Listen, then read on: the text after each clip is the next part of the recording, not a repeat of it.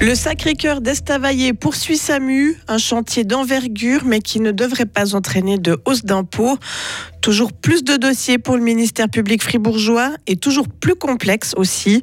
Et la Veuvez peut se targuer de compter enfin un hôtel 4 étoiles sur ses terres après 10 ans de réflexion. Une journée euh, souvent nuageuse, parfois pluvieuse, maximum 17 degrés. L'ambiance deviendra euh, sérieusement venteuse à partir de demain, mercredi 29 mars 2023. Bonjour Delphine Bulliard. Bonjour. Thank you.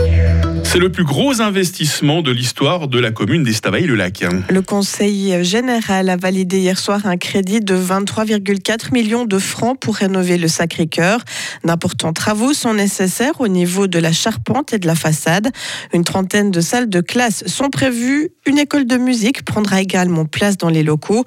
Certains élus ont peur que cet énorme projet entraîne une hausse d'impôts, mais le syndic d'Estavayer l'assure, la population ne devra pas payer plus. Éric Chassot. Aujourd'hui, on a montré au Conseil général qu'on risquait pas la hausse d'impôts si on investit pas plus de 60 millions par législature. La problématique avec ces 23 millions, c'est qu'on consomme plus de deux ans de capacité financière et là, il faudra être prudent dans les prochains messages.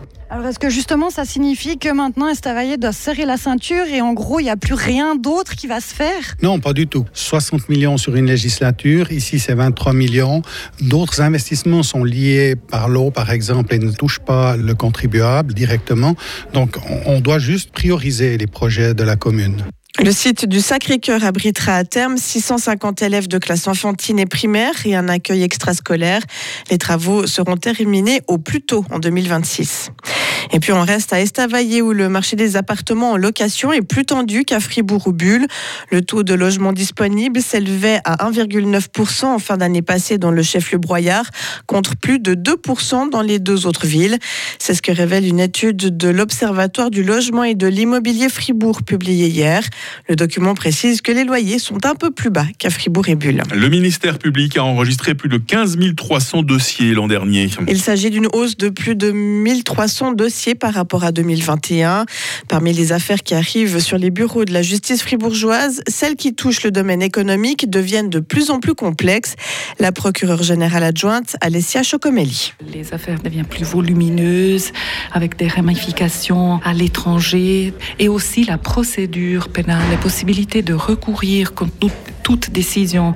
Ce que je ne critique pas en soi, je dis seulement que ça engendre du travail supplémentaire. Le monde, de manière générale, est devenu plus complexe. Si autrefois, dans le beau vieux temps, chacun vivait dans ce petit village, je prends un raccourci, il est vrai qu'aujourd'hui, on est beaucoup plus mobile et la criminalité l'est aussi, et ça fait que les affaires deviennent plus compliquées. Et pour faire face à la charge de travail toujours plus grande, le ministère public fribourgeois demande davantage de force avec la création d'une cellule judiciaire complète dès l'année prochaine.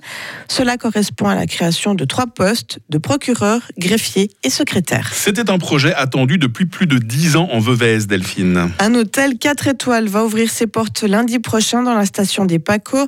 Il a été construit sur les vestiges de l'ancien hôtel de la Corbetta. C'est la concrétisation de réflexions entamées en 2011. L'établissement compte une quarantaine de chambres, un restaurant et aussi une partie spa.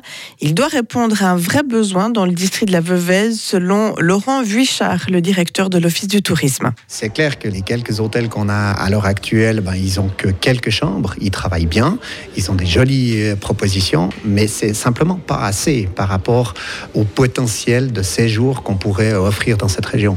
Et là, avec un hôtel de 4 étoiles et 39 chambres, ben, c'est clair qu'on multiplie multiplie par euh, un facteur de 8 à 10 le nombre de nuitées possibles. Et ça, c'est génial. Au total, ce nouvel hôtel a coûté 15 millions de francs financés à moitié par le propriétaire et la Banque cantonale de Fribourg. Sergio Hermotier est de retour à la tête de l'UBS. Le Tessinois a déjà été directeur général du numéro 1 bancaire helvétique jusqu'en 2020. Il assumera une nouvelle fois cette responsabilité dès la prochaine Assemblée générale agendée au 5 avril. Sergio Hermotier succédera au néerlandais Ralph Hammers qui continuera toutefois d'œuvrer pour l'UBS en tant que conseiller et ce jusqu'à la finalisation du rachat de Crédit Suisse. La Confédération doit prendre davantage de mesures contre le changement climatique.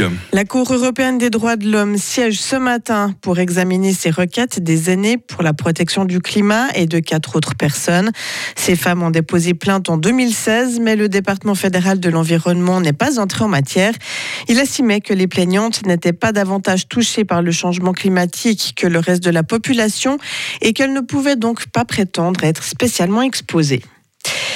Et puis, fréquentation en baisse en France au dixième jour de manifestation contre la réforme des retraites.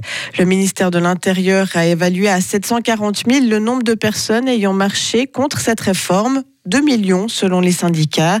Les rassemblements hier ont été émaillés par des violences, mais moins nombreuses que ces derniers jours, à Paris, mais aussi dans d'autres villes comme Lyon ou Strasbourg.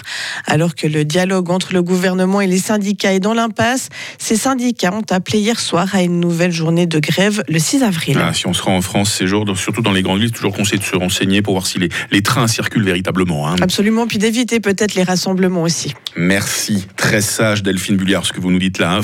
vous êtes... c'est bien, c'est toujours bien de le rappeler. Hein. Ah bah, absolument. Et vous êtes de retour à 8h30 pour nous informer encore et toujours. Hein. Retrouvez toute l'info sur frappe et frappe.ch.